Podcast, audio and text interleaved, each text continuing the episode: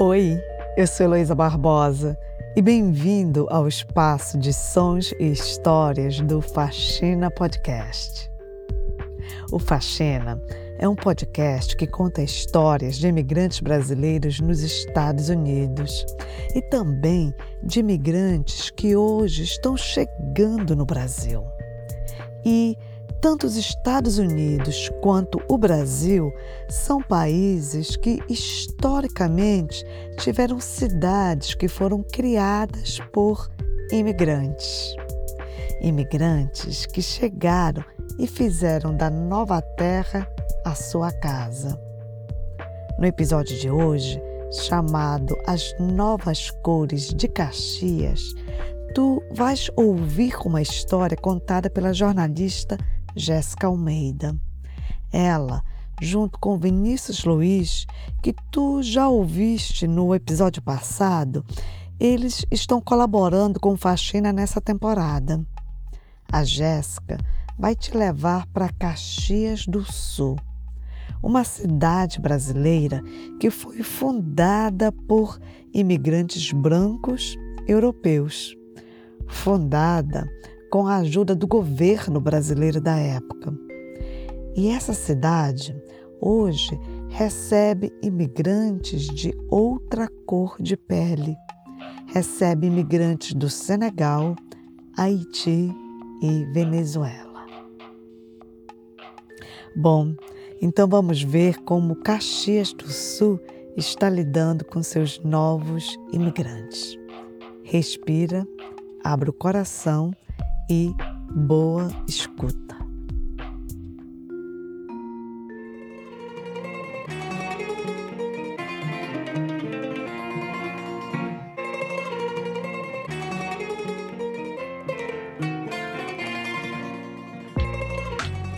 Eu quero começar esse episódio te levando para o Monumento Nacional ao Imigrante.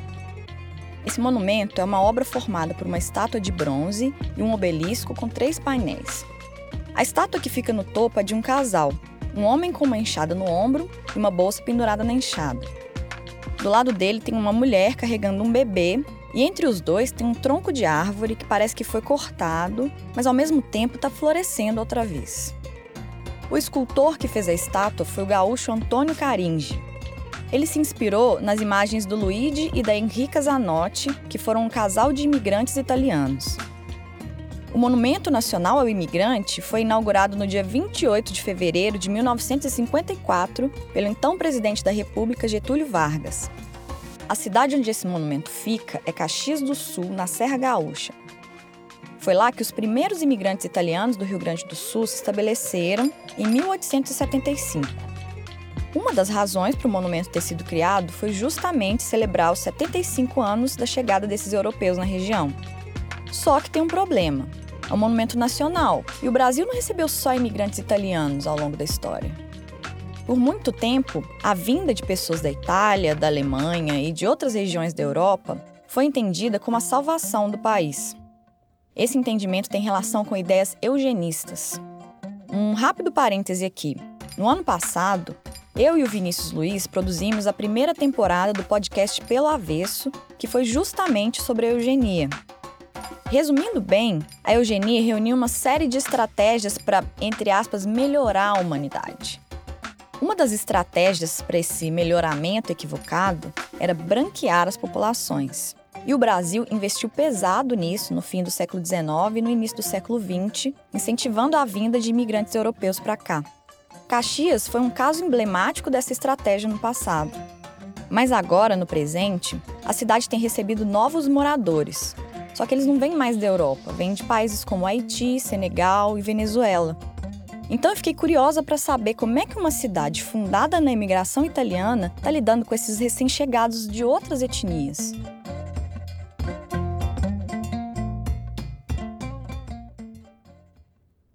Eu fui a Caxias do Sul em maio desse ano, 2022. Antes de chegar na cidade, eu tinha lido que junto do monumento também existia um museu do imigrante. Só que quando eu cheguei no local, não encontrei o tal museu. Porque além do obelisco, da estátua e de uma escada para chegar até eles, não tem mais nada lá. fora uma espécie de praça no fim da escada, que não parece ser usada por muita gente, e uma mata que fica atrás. Pelo celular, a única coisa que eu consegui achar foi uma informação que eu já tinha, a de que o museu funcionava de terça a sexta, das nove da manhã às cinco da tarde. Eu fui lá numa sexta, por volta de dez e meia da manhã, então era para estar tá aberto. A alguns metros do monumento tinha um trailer que vendia lanche, então eu fui lá pedir informação. A entrada é ali no pé é, do monumento mesmo? É, é ali nas escadarias, uhum. só das escadarias ali. E bem embaixo ali do monumento ali tem a porta e ali dentro é que tem a visitação. Ah, tá. É a porta tá fechada. Ah, eu só sei que tem muita gente que reclama de ah, os turistas de virem de fora, às vezes esse horário para vir visitar, chega ali tá tudo fechado. Uhum. Aí eles vêm até que me perguntar como é que funciona ali para o atendimento, de, para não sei lhe informar. Né? Tá. Então, então tá bom, obrigada. Tá, Na falta do museu, eu procurei uma historiadora da cidade. Meu nome é Vânia Herédia, eu sou pesquisadora da Universidade de Caxias do Sul. A professora Vânia é doutora em História ela pesquisa imigração em Caxias e coordena o Núcleo de Estudos Migratórios da universidade. E durante assim muitas décadas, eh, as migrações que aconteceram aqui no município de Caxias, elas sempre eram migrações constituídas por pessoas da mesma etnia, no início italianos. Tá? A historiadora contou que a partir dos anos 1950, a cidade de Caxias do Sul tornou-se um polo industrial Lá existem indústrias de diversos setores, como de produtos alimentícios, vestuário e imobiliário, mas o mais forte é o metal mecânico, que transforma metais em outras coisas. Aí, nos anos 70, começaram a chegar imigrantes do próprio Rio Grande do Sul.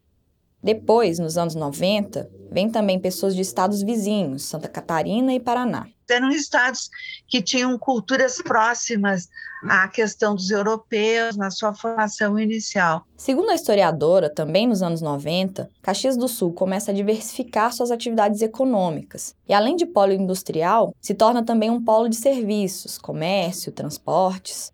Então, havia empregos e uma demanda por mão de obra mas foi em 2010 que a cidade voltou a receber imigrantes internacionais, depois de décadas de migração somente na própria região. Não é que antes não existiam, por exemplo, migrações internacionais, sempre aconteceram, mas não com grandes fluxos que chegassem a mudar as dinâmicas da cidade e que afetasse o questionamento de comportamento, inclusive. Uh, de uma maneira assim da consciência coletiva da cidade. As imigrações que começam a afetar o comportamento da cidade são a chegada de haitianos e senegaleses por volta de 2010. Em 2014, também teve um fluxo de imigrantes de Gana e de 2016 para frente começam a chegar os venezuelanos. Olhando para os dados da população de Caxias, dá para ver por que essas migrações mexeram com a cidade. De acordo com o último censo do IBGE de 2010, Caxias tinha 435.564 habitantes. De toda essa população, quase 83% se autodeclararam brancos e só havia 722 estrangeiros residentes. Esses dados me deixaram querendo saber como é a vida de imigrantes negros em uma cidade quase toda branca e que passou mais de 100 anos recebendo só gente de cultura e de aparência parecidas. E também como é que Caxias do Sul está reagindo à formação de comunidades de haitianos, de senegaleses e agora de venezuelanos. Quando eu estive em Caxias, eu também fui em outro lugar.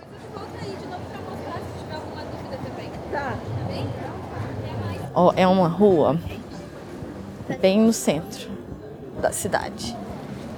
Acho que é a principal rua comercial é a Avenida Júlio de Castilhos, que é a via mais antiga de Caxias e hoje é uma região comercial, com muitas lojas e também tem muitos ambulantes vendendo coisa em. Não é bem uma, uma bancada, porque é no chão. Tipo uns tapetes com coisas por cima e alguns parecem senegaleses, outros não. Eu tinha ouvido dizer que os senegaleses têm uma particularidade que é trabalhar com comércio. Então, muitos deles se estabeleceram como ambulantes nessa região. Os que eu vi estavam vendendo coisas de vestuário. Basicamente, coisas de frio. Tem que ter umas meinhas bonitinhas. Também vi alguns vendendo pequenas esculturas e tecidos africanos. Mas eu precisava falar com um senegalês específico. E lá no Senegal, a, a, a, o trabalho mais popular, mais que, mais, uh, que a gente faz é comércio. Então, nós somos povo que, que gosta de fazer comércio. Essa é a voz do Billy.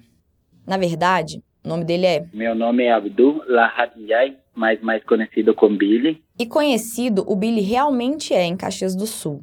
Em 2019, ele foi o primeiro imigrante a receber o Prêmio Caxias, uma homenagem dada pela Câmara Municipal a pessoas que se destacam na comunidade. Eu estou aqui nos Estados Unidos, tenho amigos que estão no Brasil.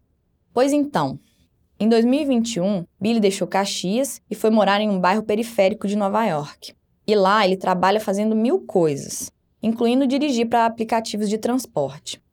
Eu falei com ele sobre a vida em Caxias por telefone. Digo que hoje em dia eu nunca vou nunca vou ter uma uma, uma, uma cidade igual que Caxias, tipo de recebimentos, amigos, com tudo que eu consigo. Eu digo que tudo que eu consigo na minha vida foi ali em Caxias. Nunca vou ter uma, uma cidade assim, entendeu? A pessoa era gente legal. Ali eu aprendi muito, na verdade, tipo assim, entendeu? Até me melhorei, sabe? Melhorou minha... Como que a gente diz, né? Aprendi muito para me melhorar, entendeu? Isso como pessoa de Caxias. Mas eu vou começar a contar a história do Billy pelo início da sua vida lá no Senegal.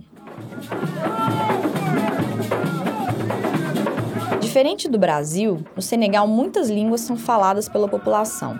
Por exemplo, tem o árabe, falado nas práticas religiosas do Islã, o francês, por conta da colonização francesa que durou três séculos, e lá também tem dezenas de outras línguas faladas por diferentes etnias. A mais popular delas é o Wolof.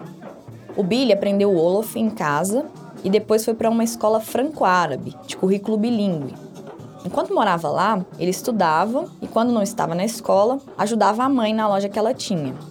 Mas também se divertia. Lá na cidade tinha música. Não é festa, festa assim de música, mas festa de religião, as coisas. Eu ia participar, eu cantava, dançava, tipo assim, entendeu? Eu era um guri animado. Billy disse que morava numa cidade pequena na região do Chess, que fica a cerca de 70 quilômetros da capital, Dakar. É, um, um, um, um, país, como eu sempre digo, né? Senegal é um país pequeno, né? Que tu corre um dia, tu já sai fora do Senegal. Então, cidades também são bem pequenas, né? Não tem muitos habitantes. Mas se por um lado a cidade onde ele morava era pequena, não dá para dizer o mesmo da família de Billy. O pai dele tinha três esposas. Sim, porque mais de 95% da população do Senegal é muçulmana. E pela lei islâmica, um homem pode se casar com até quatro mulheres. Daí então eu tenho bastantes irmãos. E todos meus irmãos, aquela época, tinha uma irmã que mora nos Estados Unidos, tem outra que mora na Itália, tem outra que mora na Grécia, e tem uma que morava na Argentina. Assim como a família de Billy é numerosa, o Senegal também é. Ele é menor que vários estados do Brasil, incluindo o Rio Grande do Sul, onde fica Caxias. Mas nesse pequeno espaço de menos de 200 mil quilômetros quadrados, vivem mais de 17 milhões de pessoas. Na região do Chess, onde Billy nasceu, vivem cerca de 2 milhões e meio de habitantes. Billy contou que a vida no Senegal não é fácil, mas a dele, particularmente, era tranquila, justamente porque esses irmãos que estavam morando em outros países ajudavam a família enviando remessas de dinheiro. E eu digo que Senegal não não passou pobreza, tipo, não tem pobreza, não tem pobreza que diz ah, não, não almoço hoje, não janta hoje. Por causa de ajuda, cada um ajuda o outro, tipo assim, entendeu? E a gente não tinha muita, muita, muita coisa, mas a gente não passava necessidade porque tem nossos irmãos que estão fora, que estavam ajudando, né? Fazendo tudo para nossa, nossa família lá. Mas o que falta mesmo no Senegal, segundo Billy, é emprego. Por quê? Lá tu estuda, tá conseguindo teus diplomas, tá, tu sai no, na, na, na faculdade, as coisas, faz tudo que tem que fazer, daí não tem trabalho.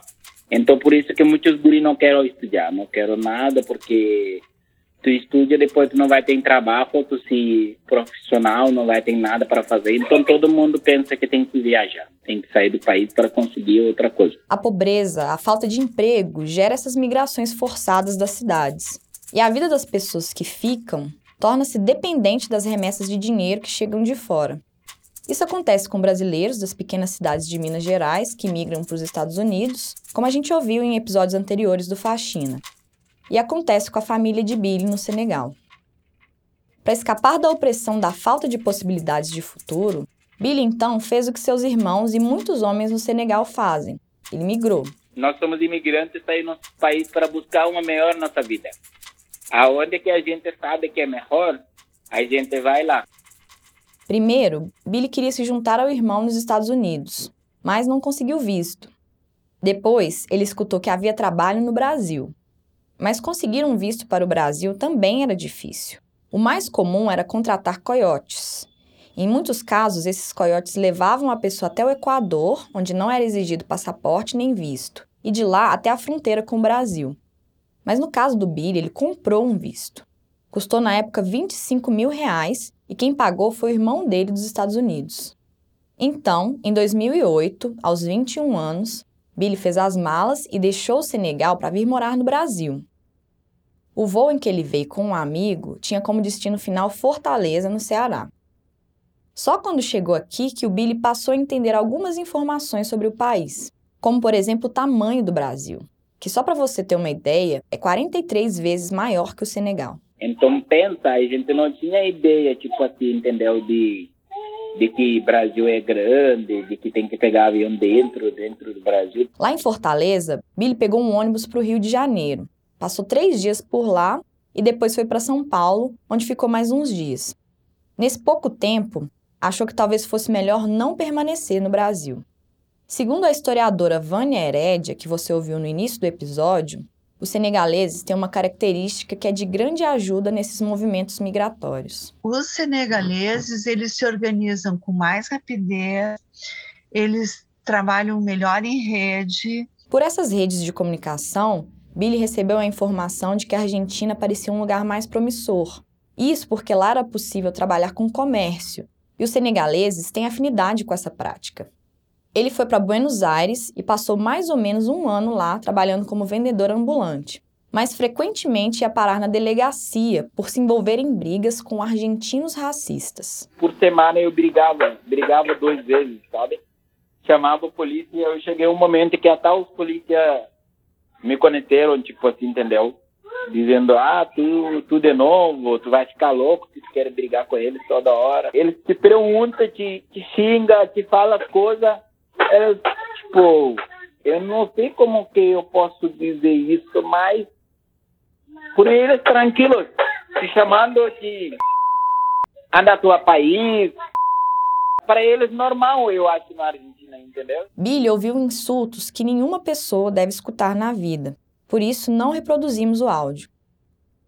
Essa situação foi gerando desgaste e, ao mesmo tempo, pela rede de comunicação entre os senegaleses, ele soube que o Brasil estava dando documento e que havia emprego no Rio Grande do Sul. Sabe, a gente dá valor Brasil porque a gente passou muito, muitas coisas na Argentina, entendeu?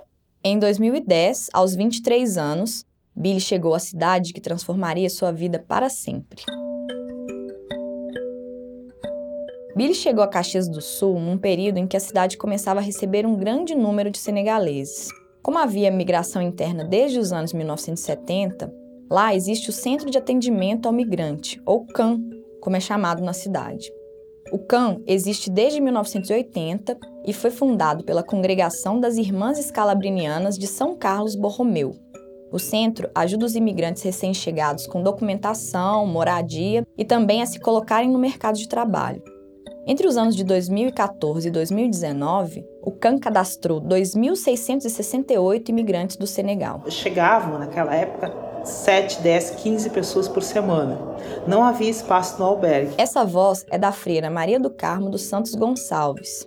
A irmã Maria foi coordenadora do CAN de 2010 a 2018.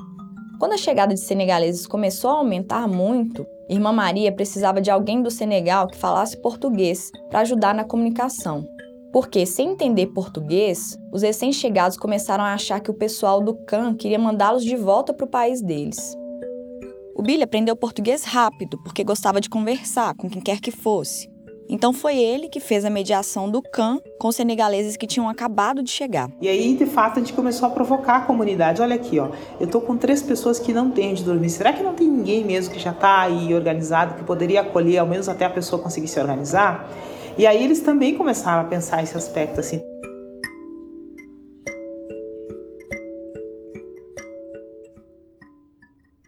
Eu disse para os senegaleses, olha, a gente acha que tem que tem que se organizar, porque começaram a chegar muitos senegaleses. E daqui a pouco, se a gente não se organiza, a gente que vai chegar não vai ter lugar para ficar, não vai ter comida. Então vamos se organizar para quem chega aqui que precisa algo. Foi assim que nasceu a Associação de Senegaleses de Caxias do Sul, sob a presidência do Billy. A proposta da associação era simples. Eles se encontravam sempre no último domingo do mês para discutir as demandas e cada um contribuía com 5, 10 reais para ajudar nos problemas dos outros. Simples, mas fez toda a diferença. É, eles conseguiram coisas inéditas, assim, fazer culto dentro da Câmara de Vereadores, fazer culto dentro da igreja, do salão paroquial. Aqui a professora Vânia Hered outra vez. Eles tinham um jeito de negociar e de explicar que eles estavam precisando fazer aquilo, que aquilo fazia parte da cultura, mesmo, mesmo as festas, né? Ali no Brasil a gente acompanhou várias, várias causas, vários problemas, várias pessoas que estão tá no Brasil, mas precisa voltar para o Senegal. A gente comprou passagem, a gente alugava uma casa para quem está chegando. Foi assim que o Billy acabou se tornando uma liderança entre os senegaleses. E é nesse sentido que ele fala que nunca terá uma experiência parecida em outra cidade. Tipo, tu vai lá no meus amigos, no Senegal, quem me conhece, que eu cresci com ele, tu diz que ah, você sabe que Billy era o presidente da Associação Senegalesa que morava em Caxias? Eles vão te dizer, não, como assim? Billy é um cara que, que brinca muito. E ali em Caxias eu me tornei uma pessoa responsabilidade, tipo assim, entendeu? Ali em Caxias eu não pude, chegava um momento eu não posso nem brincar, entendeu? De tanta responsabilidade que eu tenho. E tudo isso foi um aprendimento, entendeu? A Caxias me faz que eu sou agora. Então, a Brasil, Caxias me faz me faz uma pessoa que eu nunca ia ser na vida. O Billy fala da irmã Maria do Carmo como uma grande inspiração para que ele se tornasse essa liderança. Quando eu fazia algo, guridados diziam, nossa, seu coração não sei se... Eu dizia, ah, eu aprendi na irmã Maria, entendeu? Porque eu vi que ela faz algumas coisas que nem se, se fosse eu, eu ia fazer isso para a minha comunidade. E ela fazia para pessoa que ela não conhece, entendeu? E ainda ela não tem preconceito de nada. E ela agia assim, mesmo tendo outra fé. Eu nunca vi que ela abre boca dela dizendo assim, ó, por que vocês não entram na nossa religião? Quando a gente queria fazer oração, quando a gente quer fazer festa de religião, ela que ia atrás para a sala, ela que ia atrás para todos. Tá bom, a experiência do Billy no Brasil parece totalmente diferente do que ele viveu na Argentina, certo? Em alguns aspectos, não muito. Porque o racismo, que tirava o sossego dele lá, também existe no Brasil. Só que se mostra de outra forma. Talvez não com a mesma frequência e agressividade, mas quando acontecia, fazia o Billy lembrar de uma coisa que o pai dele disse antes dele deixar o Senegal poderiam passar 50 anos, mas sempre alguma coisa ia mostrá-lo que ele não é brasileiro. E foi uma coisa que se confirmou. Até de olhar, as pessoas te olham do jeito que tu sabe que tu não é daqui, por isso que elas te olham assim, entendeu? Contra essa dificuldade, preconceito, as coisas, a gente tem vontade de voltar ao nosso país. Mas apesar disso, Billy ama Caxias e ama o Brasil. Não, não tem, não tem igual. Eu sei que não importa onde eu tô, Brasil para mim é o melhor país do mundo, entendeu? Mas o Brasil que recebeu o Billy e outros tantos senegaleses nos primeiros anos da década de 2010 é muito diferente do Brasil de hoje. Já faz algum tempo que uma crise política e econômica tem tornado a vida no país bem mais difícil. Isso fez com que não só o fluxo de imigrantes do Senegal para Caxias do Sul fosse diminuindo, como motivou muitos a irem embora da cidade. Uma dessas pessoas foi o próprio Billy, que está nos Estados Unidos desde 2021. Outro senegalês que foi embora foi o Demba, mas sobre ele eu te conto depois do intervalo. Fica aí, já já a gente volta.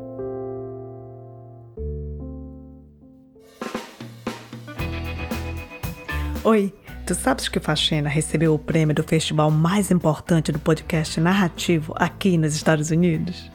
O Faxina foi premiado pelo Third Coast Festival como o melhor áudio documentário em língua estrangeira. É uma honra receber esse prêmio e uma alegria imensa. Obrigada aos nossos ouvintes apoiadores que acreditaram no nosso trabalho. E se tu moras no Brasil e puderes, por favor, apoie o Faxina na nossa campanha do Apoia-se. É só ir no site do apoia.se e dar a tua contribuição. E se tu moras em qualquer outro país, vai no site do GoFundMe e faz a tua doação. Com a tua grana, o teu apoio, a gente está conseguindo levar histórias que foram por muito tempo varridas para debaixo do tapete aos ouvidos do mundo. A tua ajuda é super importante para a gente produzir mais histórias. Agora, de volta ao episódio.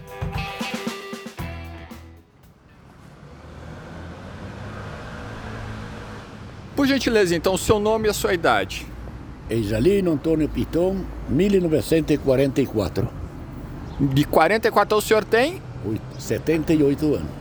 Seu Isalino, o que, que, o senhor pensa a respeito das populações que vêm de outros países aqui para Caxias do Sul, os senegaleses, os haitianos? Qual é a sua opinião sobre isso, seu Isalino? Olha, para mim, tudo igual que nós também, né? Também eles têm direito de viver, né? O senhor convive com alguém vindo desses países, seu Isalino? Olha, eu convivi, sempre convivi aqui na, cida, na cidade, né, praticamente. Vim da colônia Guri, e faz 62 anos que eu moro aqui em Caxias. E desde quando o senhor percebe a presença deles aqui na cidade, seu Isalino? Eu acho que deve fazer uns 10 anos já, né? O senhor viu a cidade mudar nesse período com a chegada deles de alguma forma que o senhor reconheça? Eu não, não, não vi nada mudar. Eu acho que eles também tiraram muito emprego aqui dos brasileiros também, né? É, mas cada um, cada um, né? Tem de viver também eles, né, cara? Mas eu vou lá que esses caras já me estão me convidando para jogar baralho. Tchau, tchau. Feito, seu Isalino. Obrigado.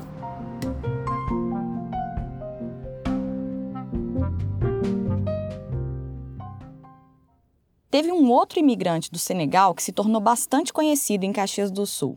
Ah, meu nome é, é, é, é Demba Sopna. Demba Sopna, sou natural do Senegal, sou senegalês. Demba chegou a Caxias do Sul em 2013, aos 25 anos de idade.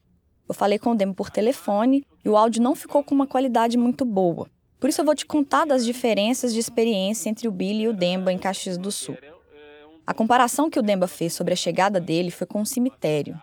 Um lugar onde você entra e parece que está tudo tranquilo, mas é só abrir um túmulo que saem vários bichos. Os bichos que comem os corpos no cemitério para Demba representam o racismo brasileiro. Primeira coisa é que era um país racista. Né? A instituição brasileira é racista. As pessoas são racistas. Elas são racistas de uma forma mascarada, entendeu? Na tua frente é, ah, não, eu não sou racista, mas atrás de você a conversa é outra coisa. Assim como Billy, Demba tinha uma vida modesta, mas sem dificuldades no Senegal. Ele morava na capital, Dakar. Demba também tem muitos irmãos que migraram para os Estados Unidos e para a Europa e mandavam remessas de dinheiro. Importante dizer que as remessas de dinheiro enviadas por emigrantes são responsáveis por 10,5% de toda a economia do Senegal, segundo dados do Banco Mundial. Mas antes de tomar a decisão de deixar sua cidade e migrar para o Brasil, Demba fez faculdade lá no Senegal. Ele cursou letras e ciências humanas. E além do Wolof, do árabe e do francês, ele também aprendeu inglês e russo. Enquanto estava na faculdade, começou a chegar até ele o marketing internacional que era propagado sobre o Brasil. Naquela época, início dos anos 2010, o país estava em expansão econômica e era vendida a ideia de que se desenvolvia muito rapidamente. Daí o Demba quis vir para cá para participar desse desenvolvimento. Aí quando eu cheguei, já não era, não era a mesma coisa. Era um país totalmente diferente do que a gente pensava. A principal decepção e dificuldade para ele foi notar que o Brasil é um país muito dependente de um único idioma, ao contrário do Senegal, com suas tantas línguas. Junto com o racismo e outras questões, isso despertou no Demba a vontade de ir embora. Ou seja, mesmo falando cinco línguas, o único tipo de emprego que ele conseguiria era o que demandava trabalho braçal,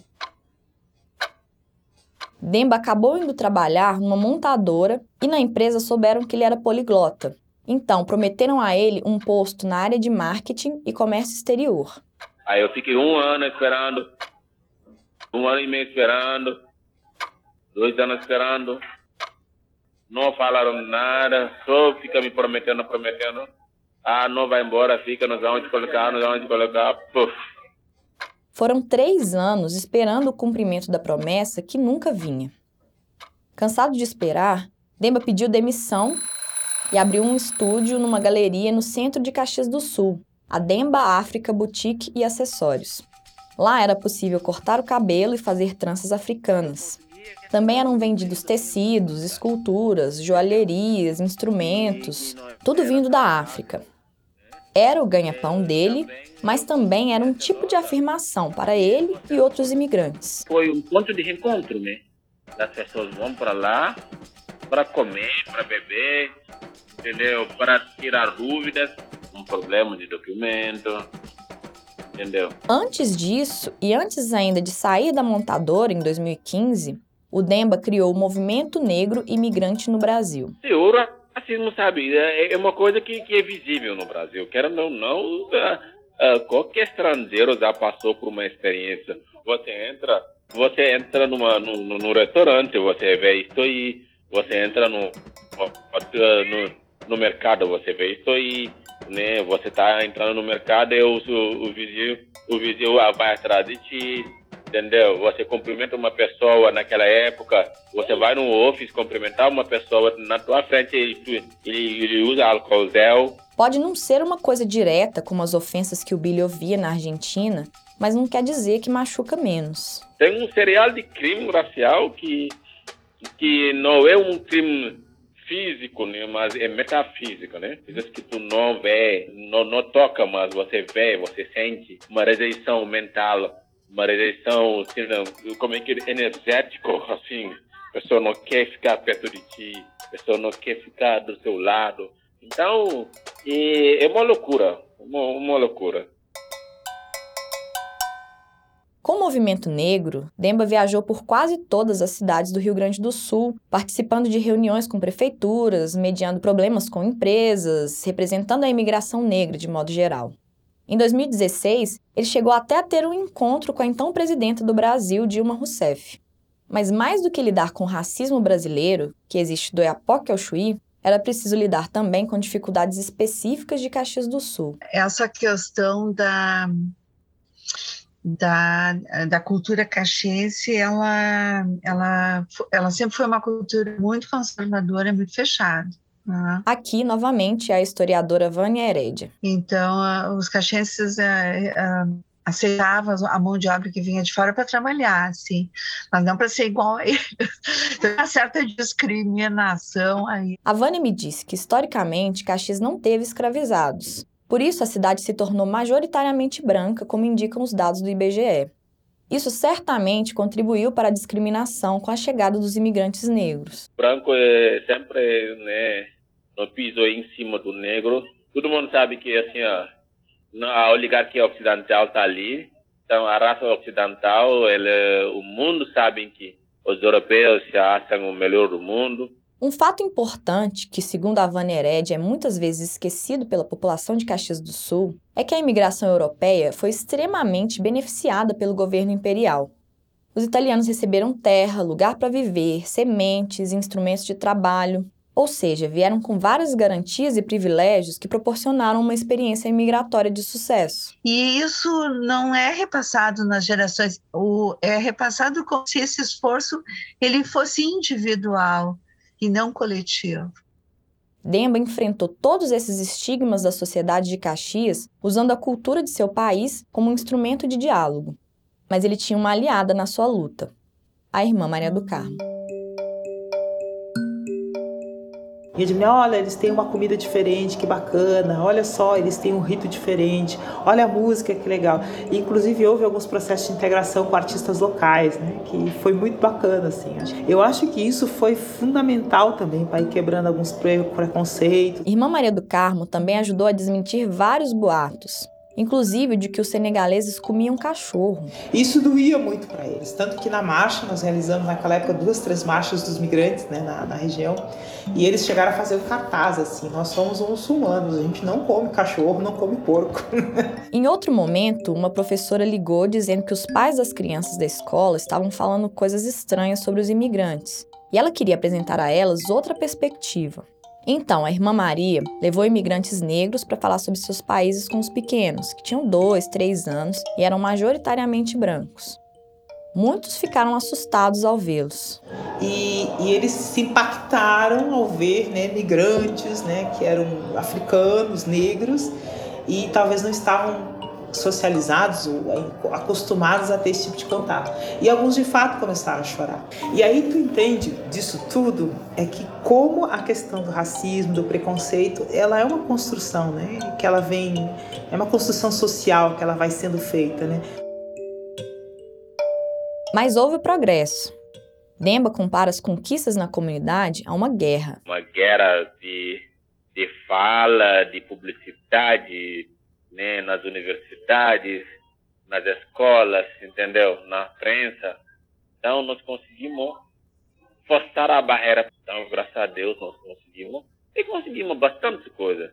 Estabeleceremos muitas coisas. Uma dessas coisas foi o evento África Fashion e Diversidade, que teve três edições entre 2017 e 2021. Sim, o África Fashion e Diversidade eu criei para poder mostrar para a comunidade brasileira em geral Caxias em particular, que a imigração não, é, não se limita só em vender na rua.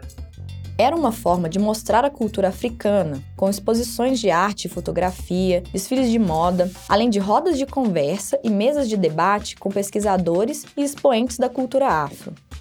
Era uma proposta de diálogo, inclusive com os próprios negros brasileiros. Era uma forma de, de ver também esses negros que não que, que, que, que vivem uma alienação cultural muito grande. O que, que eu chamo de alienação cultural? É um negro que, que, que não se enxerga como negro, sabe? E tem muito no Brasil, porque eles têm medo de, de, de, de, de exclamar né, a, a, o seu negro tudo. Demba também organizou outros eventos, entre eles uma feira de culinária para mais de 700 pessoas. Fora isso, seu estúdio protagonizou o curta lançado em 2020 Demba África, uma espécie de documentário ficcionalizado sobre a imigração negra em Caxias do Sul. E em 2021, o próprio Demba dirigiu um curta documentário sobre a terceira edição do África Fashion e Diversidade. Mas no segundo semestre de 2021, Demba deixou o Brasil. Hoje ele vive na Inglaterra.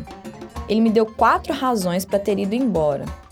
1. Um, a extrema desvalorização do real. 2. O atual presidente da República. 3. A evasão de senegaleses de Caxias e o impacto que isso teve para o estúdio. Por fim, a quarta razão. Por ter sido naturalizado brasileiro, ele agora circula pelo mundo com mais facilidade. Aí estou aí, me, me, me puxou a ir no Senegal em setembro de agora. Eu fiquei lá três meses, aí depois fui para Portugal. Aí do Portugal eu fui para Espanha. Da Espanha eu venho para a Inglaterra agora. Estou na Inglaterra faz uns seis meses aí. Lá na Inglaterra, onde sempre teve o sonho de morar, ele voltou a fazer serviços braçais como nos primeiros anos em Caxias. Mas agora ganhando muito mais do que ganhava aqui, 500 libras por semana. Cada libra está valendo atualmente, setembro de 2022, quase 7 reais.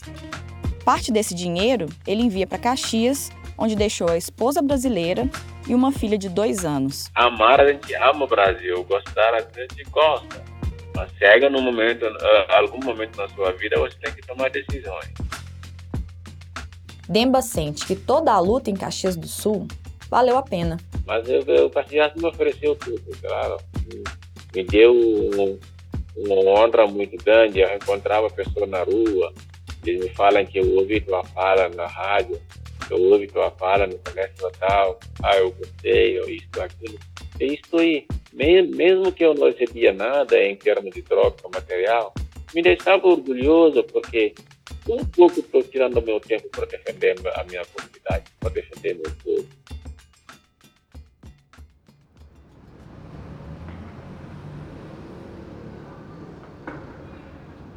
Vamos, por gentileza, seu nome, sua idade e dizendo que autoriza a entrevista. Uh, Liane Spanenberg, 43 anos. Eu autorizo a entrevista para o Faxina Podcast. O que, que, a senhora pensa a respeito da população migrante aqui na cidade? Uh, eu acho que eles precisam de um lugar e as pessoas sempre buscam o pertencimento. Então, se eles não têm muitos subsídios onde eles estão, a gente precisa, como comunidade, apoiar as outras comunidades. A gente tem que se botar no lugar e se fosse com a gente, né? Claro que daí deveria ter mais políticas públicas, mais cooperação entre uh, quem está no comando, os líderes. E a comunidade em si, no fim, tem que acolher, tem que acolher, porque são gente como a gente. E eles fazem a parte deles, a gente tem que fazer a nossa parte, se ajudando, né? Cooperando um com os outros. Perfeito, obrigado, viu? Um bom dia.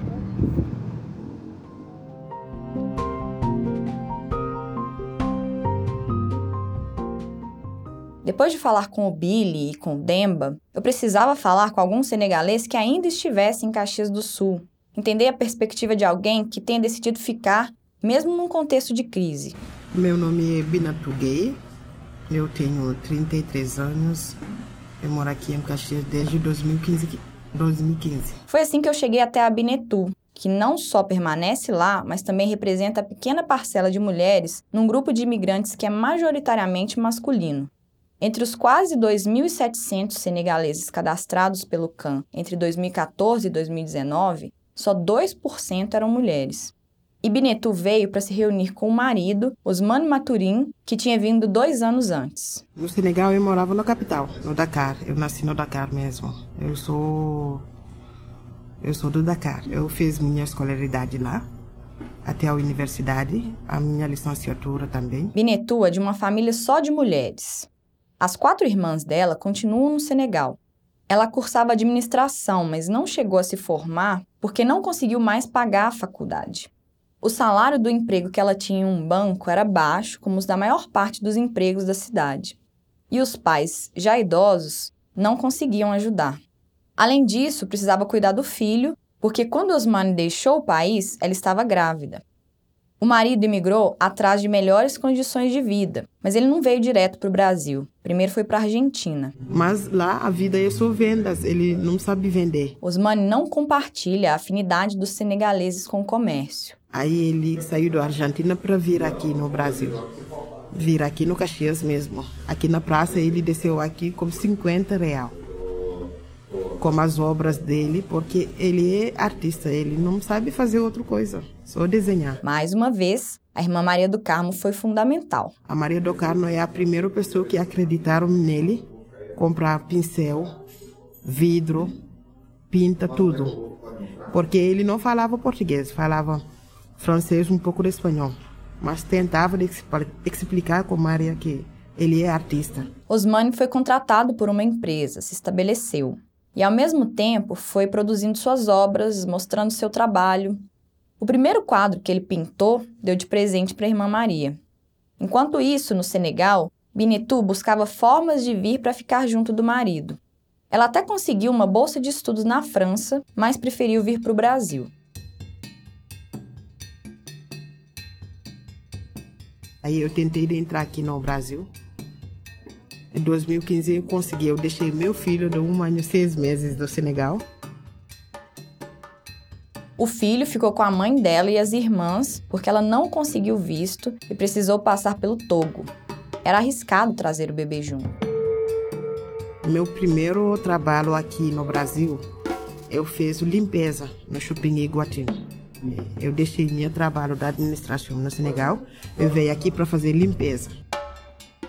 Eu vim aqui, eu fiz limpeza, eu estou trabalhando com umas pessoas que eu não conheço. Eu falo, sou francês, não falava português. Aí as pessoas têm muitas discriminações, vou dizer mesmo. Chorei muito.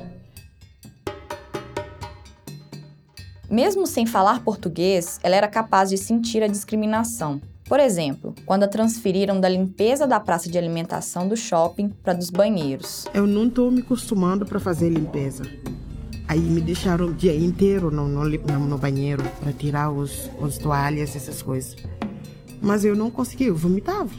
Não consegui, eu, eu chorava e eu vomitava. Binetu disse para uma colega que não conseguia trabalhar e a mulher respondeu que a levaria até o chefe para ser mandada embora. Aí eu disse: Vamos lá, vamos falar com o chefe. Porque eu estava bravo. Eu veio no chefe, eu disse: Me presta seu computador. Ele me prestou o computador. Eu fui no Google Tradutor. Eu escrevi em francês, traduzi em português. Então, ele também escrevia em português e me traduzia em francês. A gente conversou. Até agora ele é meu amigo. Ela não pôde contar com a solidariedade da colega de trabalho, mas teve a do chefe, que não a mandou mais para os banheiros. Foi um ano e meio no shopping, enquanto o marido se estabelecia como artista, vendendo quadros, fazendo as primeiras exposições, até que Binetu resolveu deixar o emprego para trabalhar com os Mani, administrando a carreira eles criaram o coletivo de arte e cultura africana Mat Art, que reúne outros artistas senegaleses e também alguns brasileiros. Ele já fez mais ou menos quatro, quatro exposições maquiagem. Osmano, inclusive, expôs no evento África Fashion e Diversidade, organizado pelo Demba. A arte certamente tem o papel de conectar pessoas. Porque a arte é uma coisa universal. Tu não gosta da pessoa, tu não gosta da cor da pessoa, mas a arte é uma coisa que tu vai gostar. Quem que gosta do arte, gosta da arte. Hoje em dia, os Mani vende trabalhos em Porto Alegre, Santa Maria e até em São Paulo e no Rio de Janeiro. Mas para vender, tem que ser, tem que ser fora de Caxias. E em Caxias tu vai vender, mas devagar. Binetu não considera o caxiense um povo muito aberto e sente que ainda existe muito estereótipo sobre a África entre as pessoas. Eu estava vendendo minhas artes aqui, mas às vezes tu veio uma pessoa que veio conversando contigo olhando as árvores para te dizer onde tu mora. A gente não mora nas árvores. A África tem, tem móveis, tem carro, tem isso, tem isso. Aí eles não conhecem nada, eles são muito fechados. Não só as pessoas na rua discriminam. Às vezes, quem está próximo também. Tu mora numa prédio, nos dois apartamentos, eles não te cumprimentam. Até no elevador tu entra, eles não vão querer entrar junto contigo. Vão esperar. Eles são fechados. Não vou dizer racista, mas muito fechados.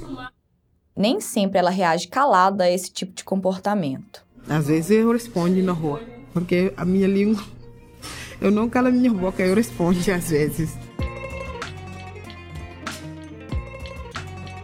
Se por um lado a atitude de algumas pessoas decepciona e dá raiva, por outro, não dá para negar que a ajuda de pessoas da comunidade foi fundamental. É, Existem contradições nessas dinâmicas. Novamente, a historiadora Vânia Heredia. Mas é, é, é muito interessante, assim, ao mesmo tempo que tu encontra algumas atitudes uh, discriminatórias de pessoas assim na cidade, no centro, dizendo por que eles não vão embora, vão para casa deles. Por outro lado, tu também reconhece uma certa aceitação e a importância da diversidade deles como um elemento que vai permitir a, a cultura avançar, enriquecer, a troca de, de práticas culturais, de ritos, né? Falando especificamente de Caxias, né? Essa é a irmã Maria do Carmo. A partir da minha vivência, é uma cidade que ela é de alguma forma também muito solidária, né? Acho que existem expoentes ali dessa solidariedade. É uma cidade que talvez se pensa, e eu acho que a, no sentido a própria universidade ajuda muito nisso. Né? Para a irmã, o fato de que existe um núcleo de estudos migratórios na universidade é fundamental para entender os processos históricos locais de imigração. Acho que criou também uma base para poder se pensar também esses outros fluxos migratórios. Acho que o trabalho da Vânia representa um pouco até isso, assim, né? esse repensar com outra ótica a cidade que se vê como uma cidade de imigração. Né? O único monumento é, nacional de, ao imigrante está em Caxias, né? Em Caxias, existe preconceito com os recém-chegados, mas também existe identificação. Muitas, muitas vezes, Jéssica, muitas vezes. Perdi a conta de quantas vezes de pessoas que chegavam e diziam: Não, eu vou ajudar porque eu sei que meus avós sofreram aqui quando chegaram e eles eram migrantes, né? Uma coisa antiga, perdida com o tempo, que não só é recuperada, mas começa a se alargar. Incluir outras experiências de imigração, que não é só a migração italiana, mas que começa a entender essas outras experiências de imigração como fazendo parte, né? Desse mesma, dessa mesma identidade de cidade de imigrantes. Né? E assim, a cidade acolhe a diáspora senegalesa, Diáspora é um conceito que define um grupo que migra, mas se reconhece como comunidade onde estiver e se articula. Então eles são uma grande comunidade assim. E é muito legal de se reconhecer e nessa comunidade também, né, que ela é transnacional. Então existe uma existe essa coisa do lá e cá, do, do indo e vindo, né, da, e do, do se conhecer, do se reconhecer em diferentes espaços, né? De volta à história da Binetu. Aos poucos, as coisas foram se ajeitando por aqui. Ela, inclusive, teve mais um filho, que está com seis anos, e uma filha que vai fazer um esse ano. Mas lembra que o primeiro ficou lá no Senegal, ainda bebê, quando ela veio para cá? Pois é, foi muito difícil trazê-lo, porque ela teve muitos problemas com burocracia. No fim das contas, a Binetu só conseguiu juntar o filho mais velho ao resto da família não faz nem seis meses. Mas hoje, finalmente, estão todos juntos. Os dois mais velhos estão na escola e a bebê está na creche. Binetu agora lida com a diversidade cultural dentro da própria família. Meu filho que nasceu aqui, ele não é senegalês. Ele é gaúcho mesmo. Aí tu disse para Bate, Bate, tu é, tu é senegalês? Não, eu sou brasileiro, eu sou gaúcho. Então o hábito tá lá. O arroz com feijão tá lá, em casa. Ela tenta manter hábitos do Senegal em casa para que a cultura não se perca. Mas o filho que nasceu aqui, por exemplo, se recusa a se sentar no chão para comer. Já o que chegou há pouco não está se adaptando muito bem a um aspecto da vida no Brasil. Ele não come a comida dos brasileiros. Até o diretor veio, Abdu, tem que comer, a mãe não vai ficar sempre fazendo comida. Ele disse, eu vou comer a comida do Senegal. Aí ele não se costuma muito. É por conta da família e de tudo que passou para conseguir chegar até aqui, com todos reunidos e uma vida digna, mesmo com dificuldades, que Binetu não pretende deixar Caxias do Sul. Para mim, minha estabilidade com minha família é o primeiro lugar. Sair daqui só levando a família inteira, com emprego e documento garantido para todos. As coisas que eu estou conquistando aqui no Brasil, que eu demorei para conquistar, eu não vou deixar para sofrer nos outros lugares. De toda forma, ela acha importante ter experiências em lugares diferentes, seja como turista ou imigrante. Então, quem que quer mudar a vida ou viajar, vai ter aprender muita de coisa, muita mesmo. Porque ficar num lugar só, tu não vai aprender a vida. Para aprender a vida, tem que viajar. Quem que tem oportunidade vai fazer turismo. Quem que não tem oportunidade vai emigrar. Mas vai viajar para aprender a vida.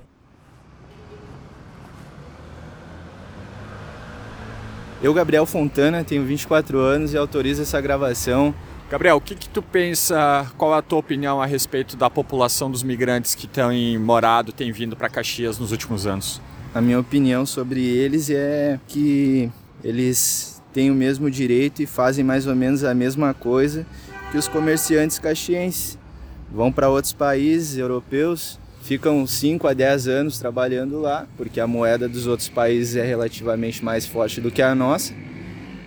E voltam para cá, abrem seu comércio, vivem sua vida bem. Em comparação aos senegaleses, imigrantes haitianos, eles relativamente a moeda deles é mais fraca do que a nossa. Então eles têm a oportunidade de vir para o Brasil e então as pessoas olham para eles e acham que eles são menos inteligentes ou desfavorecidos.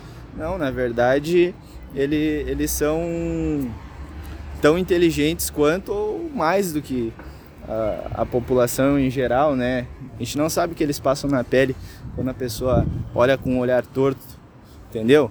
A gente não sente o racismo que eles sentem.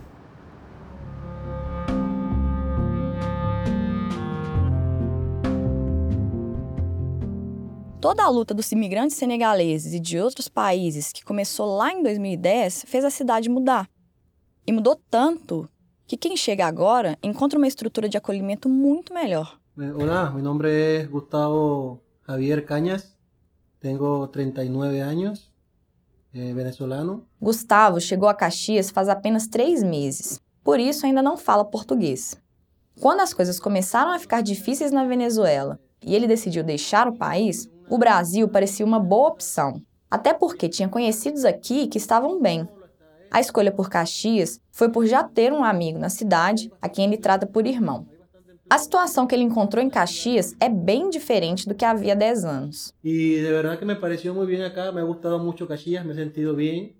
Pude ver de que as pessoas acá são muito bondadosas, les gusta ayudar muito los migrantes. Eh, eh, también se siente ese apoyo como que el, el, hasta el mismo gobierno, las instituciones te orientam muito. Gustavo encontrou uma Caxias que tem dois instrumentos estatais importantes direcionados aos novos moradores. O primeiro é o CIAI, Centro de Informação ao Imigrante, que existe desde novembro de 2020 e é vinculado à Coordenadoria de Promoção da Igualdade Étnico-Racial.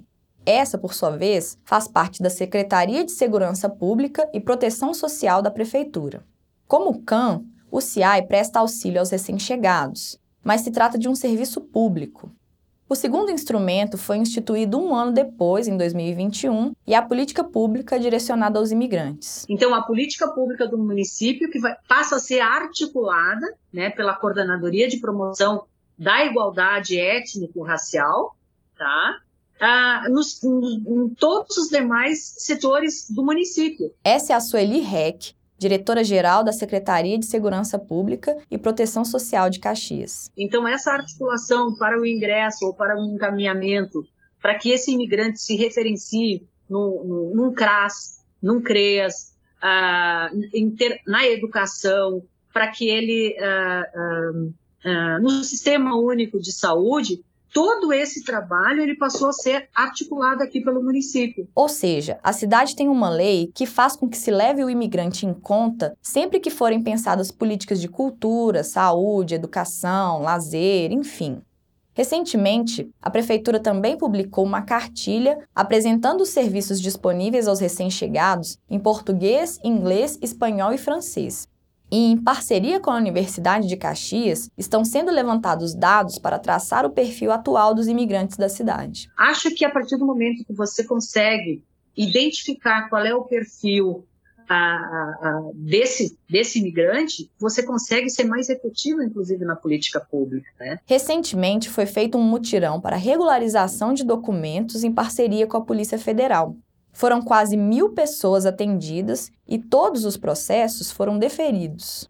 Um dos beneficiados foi o próprio Gustavo. Apesar do pouco tempo de los dois meses e meio, nos está yendo bem e, e também porque tivemos a sorte de poder sacar os papéis muito rápido. O comércio ambulante na cidade, majoritariamente praticado por senegaleses, também foi regularizado e têm sido disponibilizados espaços concentrados para isso. Todo esse processo de organização do comércio ambulante, ele foi feito em conjunto, município de Caxias do Sul, mas com as lideranças dos senegaleses. Lembra lá do início do episódio que eu tentei entrar no museu que tem no Monumento ao Imigrante e não consegui? Depois, eu acabei encontrando no YouTube uma reportagem da TV Câmara de Caxias justamente sobre ele. Para além dos europeus que vieram para cá em busca de uma vida melhor, o museu também relata quem já vivia nas terras da futura Caxias, como o povo indígena Caingangue.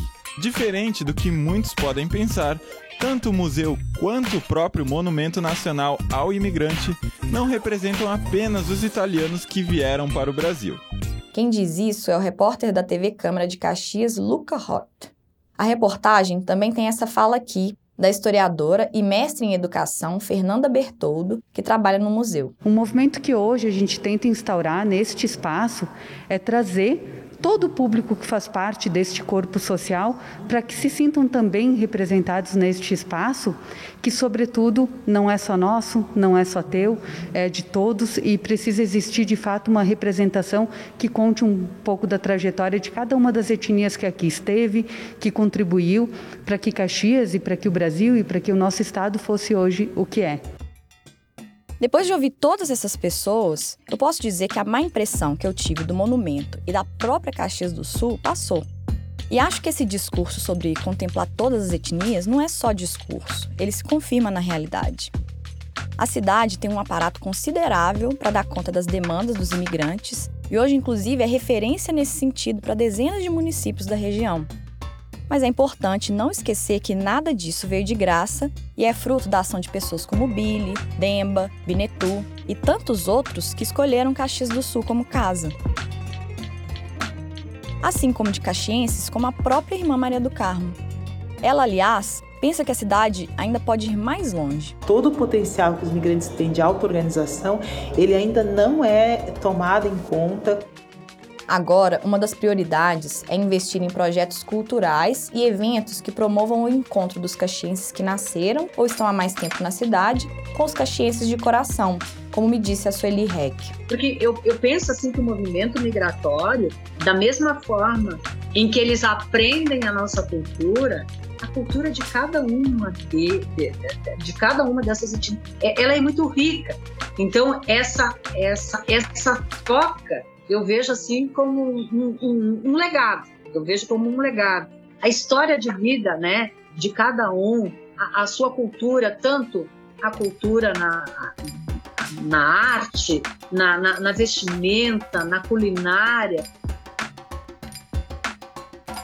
porque com esse tipo de troca, todo mundo só tem a ganhar. E eu penso e eu acredito que isso uh, com o passar do tempo, ela vai estar inserida naturalmente dentro da nossa população, como um todo. Em que a gente não, não, não, não, não, não a palavra não é segregar, mas que a gente não separe, que isso naturalmente seja ah, ah, absorvido por toda a nossa comunidade. Produzir esse episódio me deixou com a sensação de que Caxias do Sul se transformou de verdade. Uma transformação no sentido de orgulhosamente sediar o único monumento nacional ao imigrante do Brasil. Isso graças à ação do Estado, da comunidade e principalmente dos próprios imigrantes.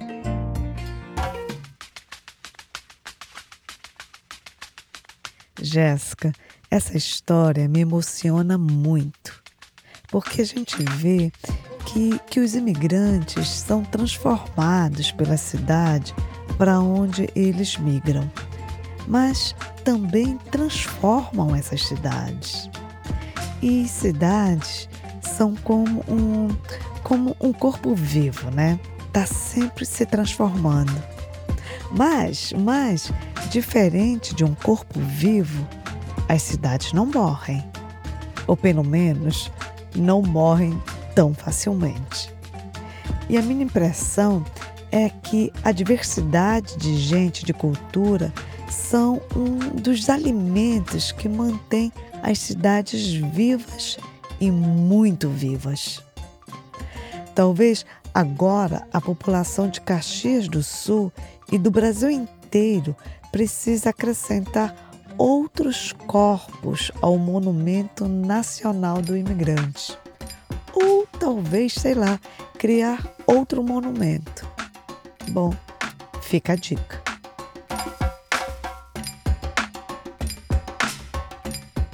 Eu quero agradecer ao Fernando Levinsky, que entrevistou a Binetu e o Gustavo, e também entrevistou pessoas nas ruas da cidade de Caxias do Sul.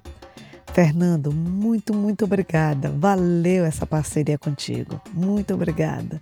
E Jéssica, obrigada, obrigada, obrigada, muito, muito obrigada por tudo e por trazer essa história maravilhosa até os nossos ouvidos.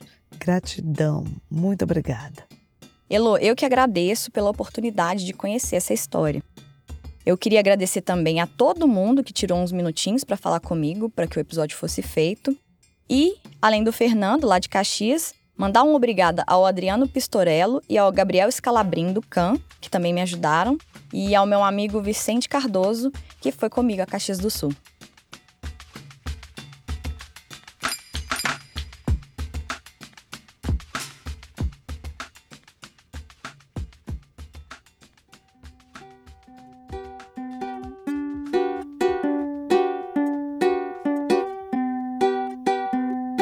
Esse episódio foi produzido por mim, Heloísa Barbosa e Jéssica Almeida, com assistência de Vinícius Luiz.